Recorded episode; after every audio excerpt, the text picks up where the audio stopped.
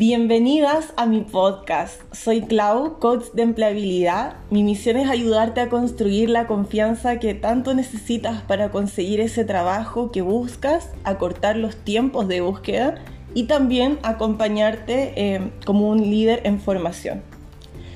He creado este podcast para conocernos mejor, chismear sobre mis aciertos, mis fracasos pero por sobre todo para que nos conozcamos de una forma humana, cercana, dar espacio a la sensibilidad y dejar un poquito de lado esos em, pasos de recetas perfectas de manual para conseguir aquello que queremos.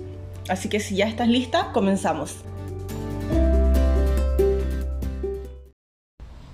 Hola, ¿cómo están? En este primer episodio quiero contarles lo que me pasó cuando me di cuenta de que mi profesión no era para mí y no sabía qué hacer. Por eso eh, decidí titular el capítulo Mi profesión no es para mí, ahora qué hago. La verdad es que me tocó aprender a palos que la profesión es una herramienta y no un fin.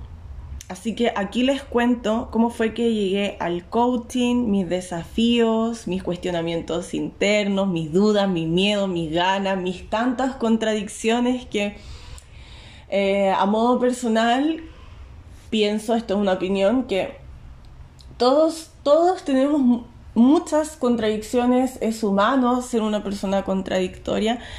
Em, y quizás aceptarlo y normalizarlo, verbalizarlo, podría ayudarnos a concientizarlo y también mejorar aquellas que, o corregir aquellas que no nos gustan en nuestra vida. Bueno, todo este proceso fue doloroso, eh, me ha tenido en un camino de autoconocimiento constante, y quiero compartir esta historia con ustedes porque sé que muchas mujeres y también muchas personas se han sentido como yo y mm, quiero citar a Carl Jung. Él em, trabajó y fue aprendiz de, mm, o sea, trabajó, quiero decir, con Freud y también fue em, como estudiante de él.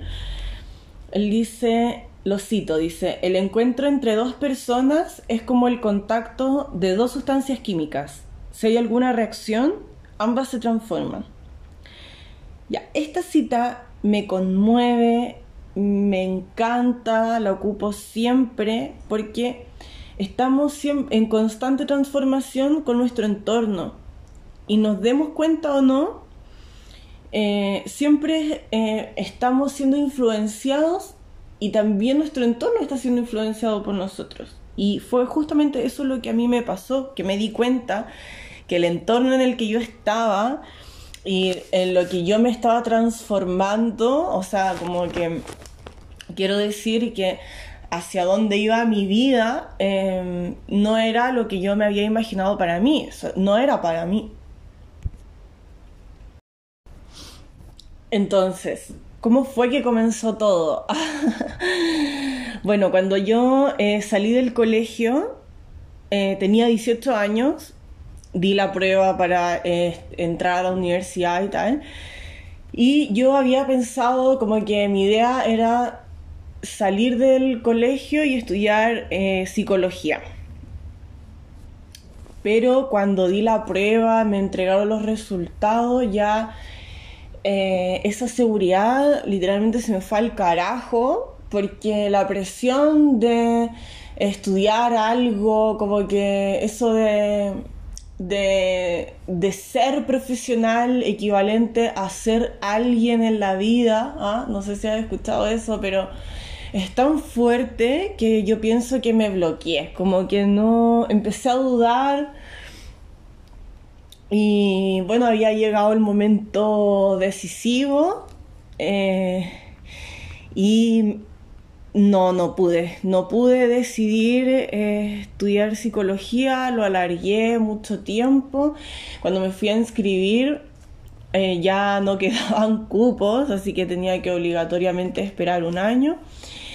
Y, mm, y mi papá me convenció de estudiar otra cosa para no postergar ese estudio un año. Ya, aquí yo quiero igual eh, decir que a pesar de que yo no tuve el coraje suficiente para decirle a mi papá, oye, esto es lo que yo quiero, si tengo que esperar un año, lo espero, qué sé yo.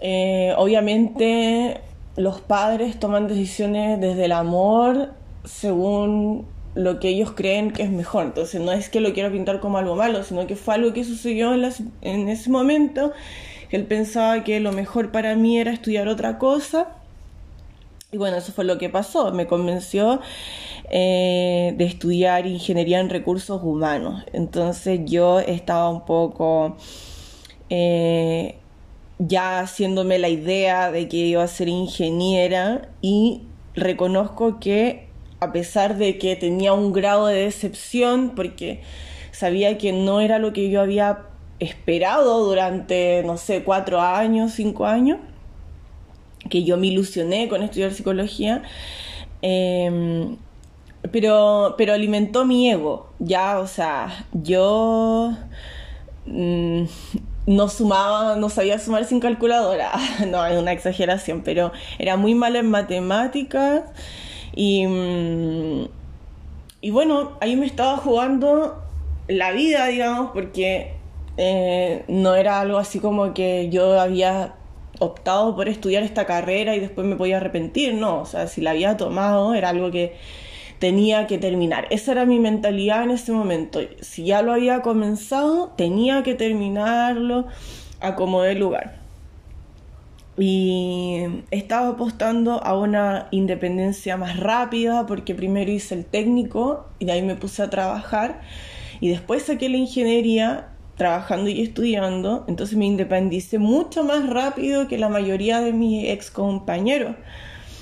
Eh, estaba apostando a tener, como ya les decía, independencia, lucas, que es como dinero, eh, reconocimiento, orgullo, estatus, etcétera, tantas cosas. Em. y los primeros años de verdad fueron súper bien vividos. Eh, me sentía muy orgullosa de todo lo que había construido y lo que había logrado porque me costó mucho. Eh, pero después vi mi entorno, vi a mis compañeros de trabajo que llevaban años, incluso algunas a punto de jubilar y en la misma silla. O sea, con eso te quiero decir que años de años de años en el mismo puesto. Y ahí yo dije, no, o sea, esto no es para mí, como yo no, o sea, hoy día es viable estar más de ocho horas, porque nunca eran eh, la cantidad de horas del contrato, sino que siempre era más, siempre trabajaba más. En ese momento podía, pero no era lo que yo quería para toda mi vida, menos para jubilarme así, o sea, llegar a esperar a jubilarme para poder eh, literalmente pararme de la silla, eh, salir una tarde eh, a un cerro, a una playa. me encanta viajar, me encanta salir, me encanta el aire libre. Um, entonces, claro, esto no era para mí y fue un hito. Fue un hito porque aunque me sentía en una burbuja de, bienestar momentánea, eh, también me di cuenta que había cumplido un ciclo. Y qué importante identificar el momento en el que te tienes que movilizar, o sea, ese, ese momento en el que tu línea de tiempo cortas o, separas en la línea de tiempo y dices, bueno, esto está bien hasta ahora, pero ya cumplí un ciclo, o sea, como quiero decir, ya aprendí eh, lo que quería aprender, ya viví lo que tenía que vivir, pero ahora eh, queda o cambiar o evolucionar o eh, como movilizarte, esa es la palabra, movilizarte por tus propios intereses. Eso fue lo que me pasó. En ese momento yo eh, dije, bueno, cinco años más eh, no puedo, no puedo volver a estudiar cinco años más porque eh, tendría que estudiar y trabajar ya había estudiado y trabajado cinco años. En ese momento en que me lo planteé, había estado sin, sin, estudiar un año solamente. Y era algo muy, muy desgastante. Yo creo que si me estás escuchando y... Mm, yo creo que si me estás escuchando y también pasaste, pasas o pasaste por lo mismo, sabes que en estas situaciones, o sea, mi vida personal comenzaba de lunes a viernes eh, a partir de las 12 de la noche porque salía a las 11 del instituto y no tenía ventana, entonces bueno, no me quiero adentrar más en eso, pero no podía hacerlo 10 años seguidos ni pensarlo, no, no podía, no era posibilidad. Así que busqué diplomados y ahí encontré un diplomado de coaching organizacional donde te certificaban como coach y en la Universidad de Santiago. Investigué, eh, consulté con profesores, llamé, me entrevisté con los profesores que lo impartían y me encantó, eh, me flipó por dos razones. La primera razón fue que me encantó porque abordaba el autoconocimiento desde la psicología positiva, eh, también el coaching ayuda al desarrollo de las personas en un ámbito que para muchos em, es doloroso. Porque te imaginas que tu fuente de trabajo es donde mayor tiempo pasas, pero también te sientes estancado, frustrado o inconforme o un montón de cosas. Entonces, poder abordar esos temas para mí eh, fue fascinante en el fondo encontré un complemento para la herramienta que tenía. Y la el segundo motivo fue que pensé que lo que había estudiado había sido una pérdida de tiempo. Como que ahora yo lo cuento bien, pero en ese momento fue mm, darme cuenta que no quería seguir trabajando en una oficina. Fue terrible, entonces Claro, yo pensé que era una pérdida de tiempo, de esfuerzo, de lágrimas, sudor, sangre, dinero, todo eso, pero la verdad es que em, al complementarlo con esta herramienta del coaching organizacional, me daba la oportunidad de sacar provecho a, mis conocimientos, a mi experiencia, a estos años em, de bienestar, ¿cierto? y darle una utilidad, eh, pero de otro punto de vista y desde otro lugar de acción también. En este punto fue muy importante para mí el, el optimismo. Eh, yo siempre he sido muy, muy optimista, casi tóxicamente optimista, como que literalmente todo se puede estar viniendo abajo, pero yo casi siempre eh, tengo mi moral en alto y pienso que algo va a pasar, que todo va a estar bien o que las cosas van a funcionar o que en el peor de los casos si no funciona es porque eso es lo mejor. Y, mm, la verdad es que eso fue muy muy importante para mí, eh, crear planes, aceptar mi verdad, aceptar que esto era un ciclo que se había acabado y que mm, ese primer paso de estudiar nuevamente, aunque fue el más difícil, eh, después llegaron muchos desafíos. Pero incluso, em, incluso este podcast es un desafío, así que eso está bien porque significa que estamos creciendo y cuando miramos hacia atrás decimos, oh, no, puedo creer, no puedo creer todo lo que he avanzado. Mm, y la verdad es que eh, he podido ayudar gracias, gracias a este plan, a este estudio, a esta como reinvención, ¿cierto? Que eh, para mí fue, este cambio significó reinventarme, cambiar 180 grados mi, mi rumbo laboral, pero para otra persona puede ser simplemente cambiar de trabajo o cambiar de, mm, de rubro cambiar de, giro, ¿cierto? Bueno, ahí depende cada quien su experiencia, pero eh, en lo que, en lo que mm, compete a mí, eh, yo he podido ayudar a muchas personas justamente juntando mis herramientas, mis conocimientos como ingeniera y guiándolas con mis herramientas de coaching eh, y también con mis herramientas personales, con,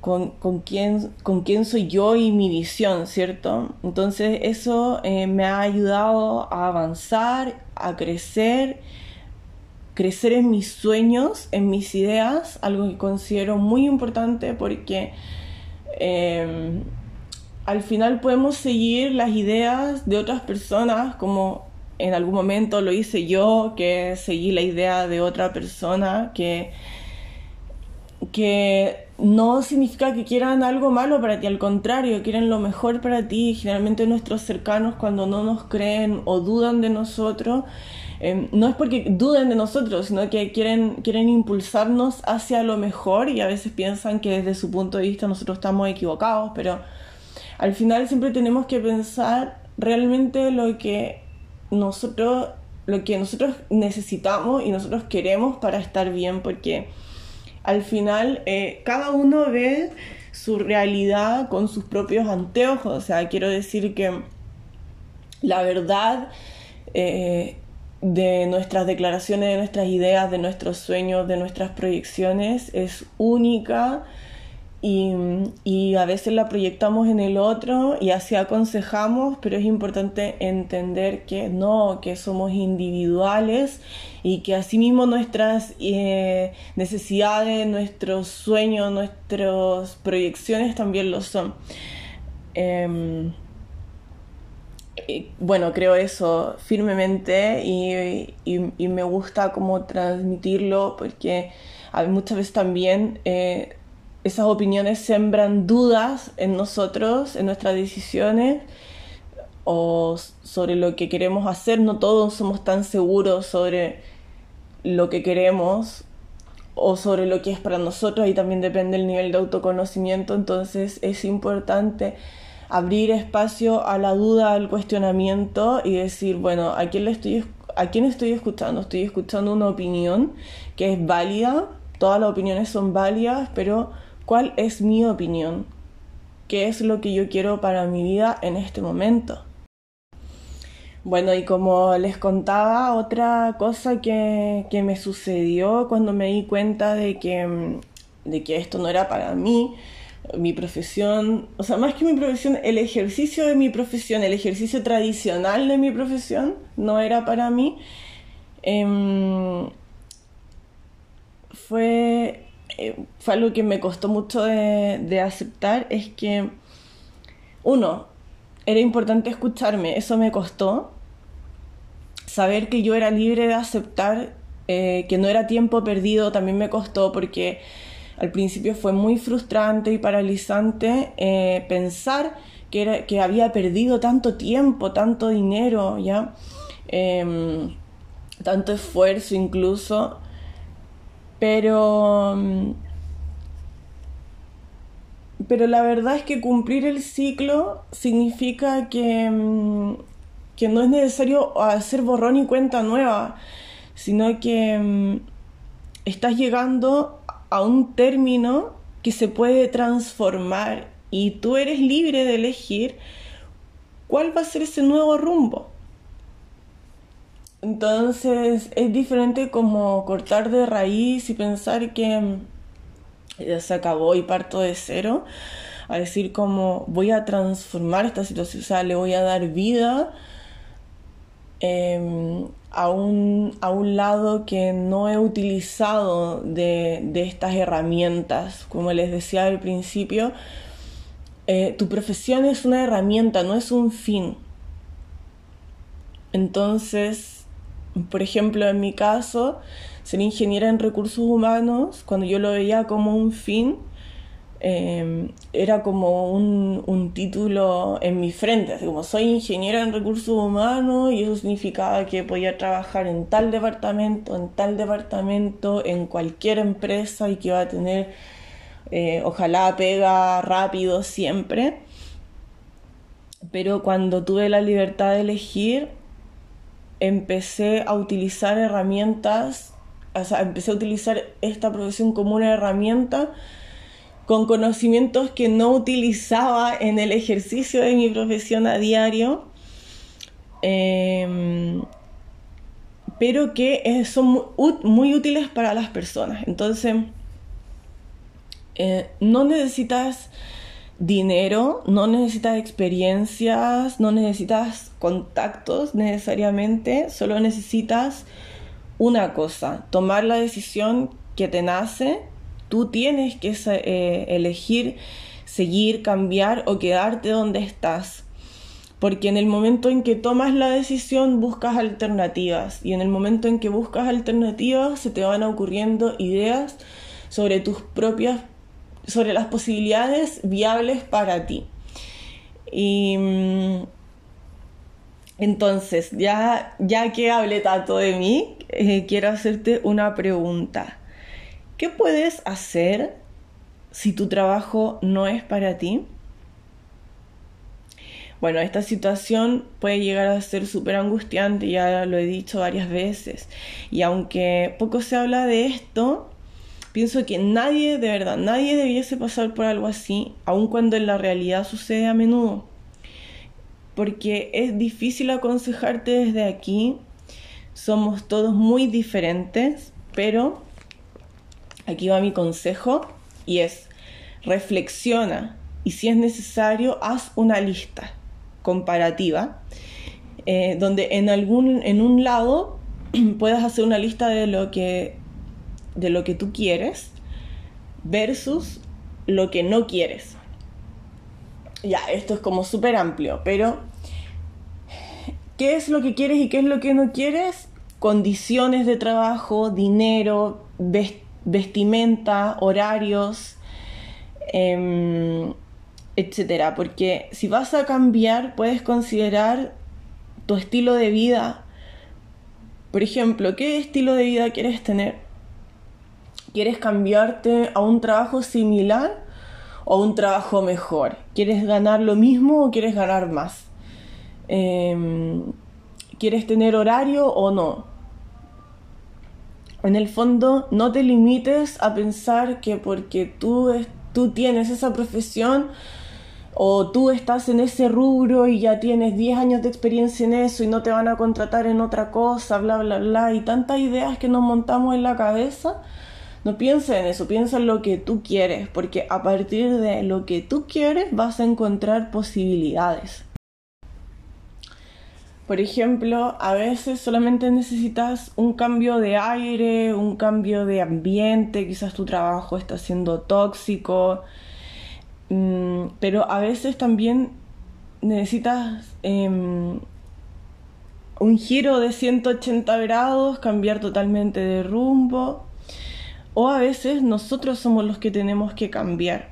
Eso también es importante identificarlo porque a veces estás, no sé, 10 años, 5 años en el mismo ambiente laboral, en un ambiente tóxico, y eh, aunque sea duro decirlo, como les decía al principio, nosotros influenciamos nuestro ambiente y el ambiente nos influencia a nosotros, entonces si estamos en un ambiente tóxico, sí o sí vamos a tener conductas que cuando nos cambiemos de trabajo eh, vamos a seguir en esa misma sintonía y probablemente vamos a traer la misma situación que ya no queremos para nosotros porque es algo de lo que no nos damos cuenta. Entonces también es importante poder hacer esa reflexión y, mm, si buscas ayuda eh, el cambio va a ser mucho más amigable, más rápido.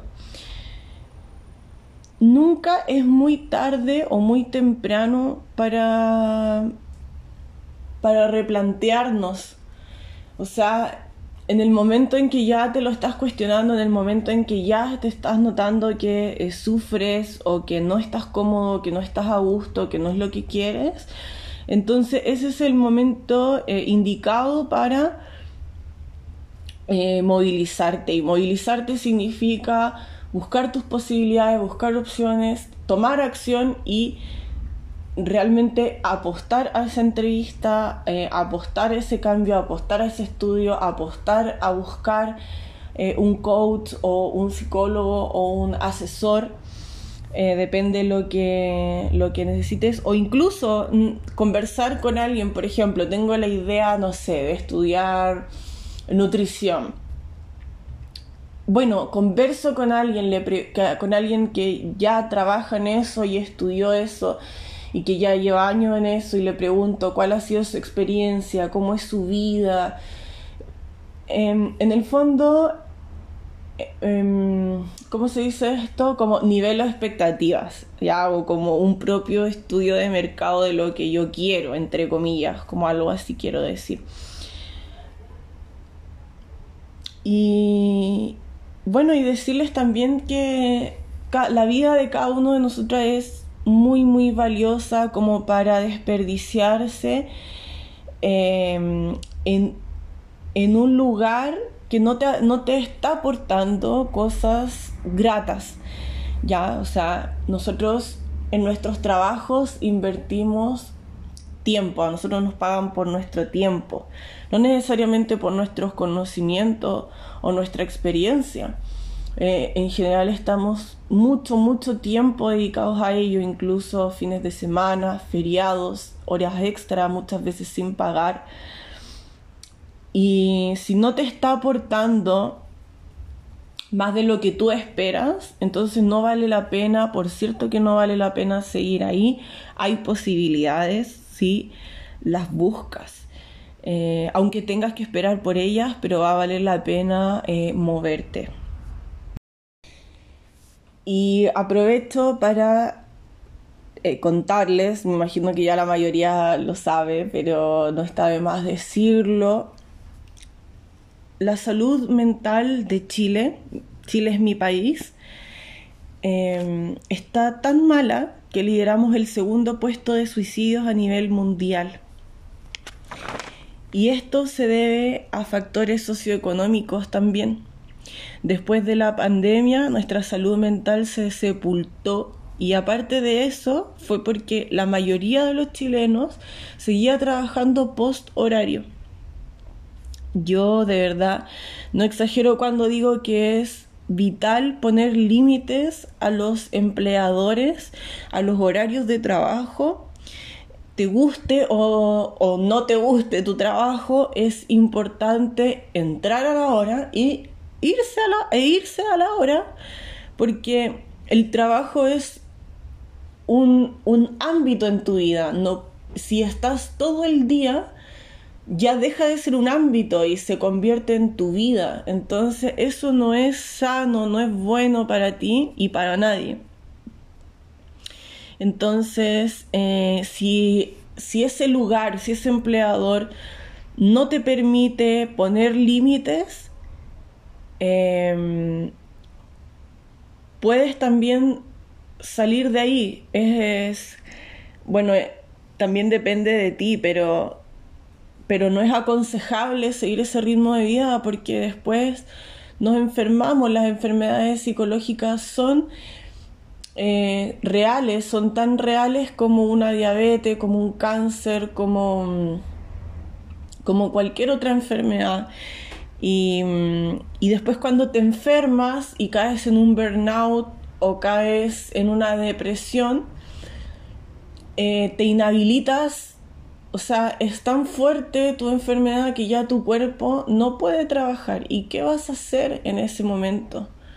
O sea, de verdad quiero eh, hacer conciencia sobre esto. Es muy importante si tú ya te estás replanteando cambiar, eh, salir de ahí, que eso no es para ti, que no te respetan tus límites.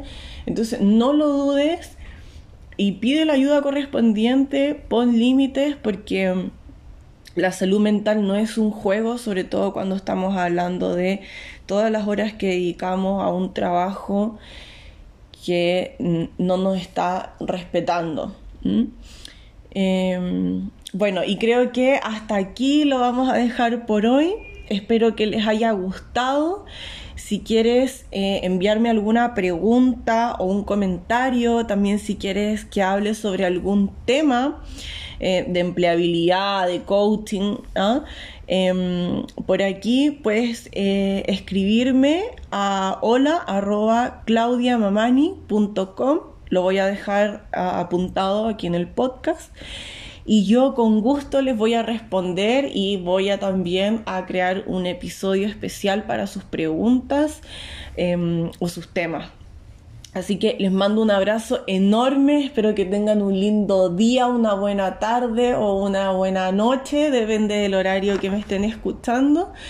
Les mando un besote gigante y mm, si las cosas van bien, espero que sigan mejor. Si las cosas no van tan bien, espero que realmente mejoren, espero que tengas optimismo porque el optimismo es lo que te va a dar espacio para encontrar las posibilidades y las opciones que necesitas ver. Siempre hay posibilidades, no importa qué tan angustiosa sea la situación, siempre hay posibilidades. Encuentra la resiliencia que hay en ti.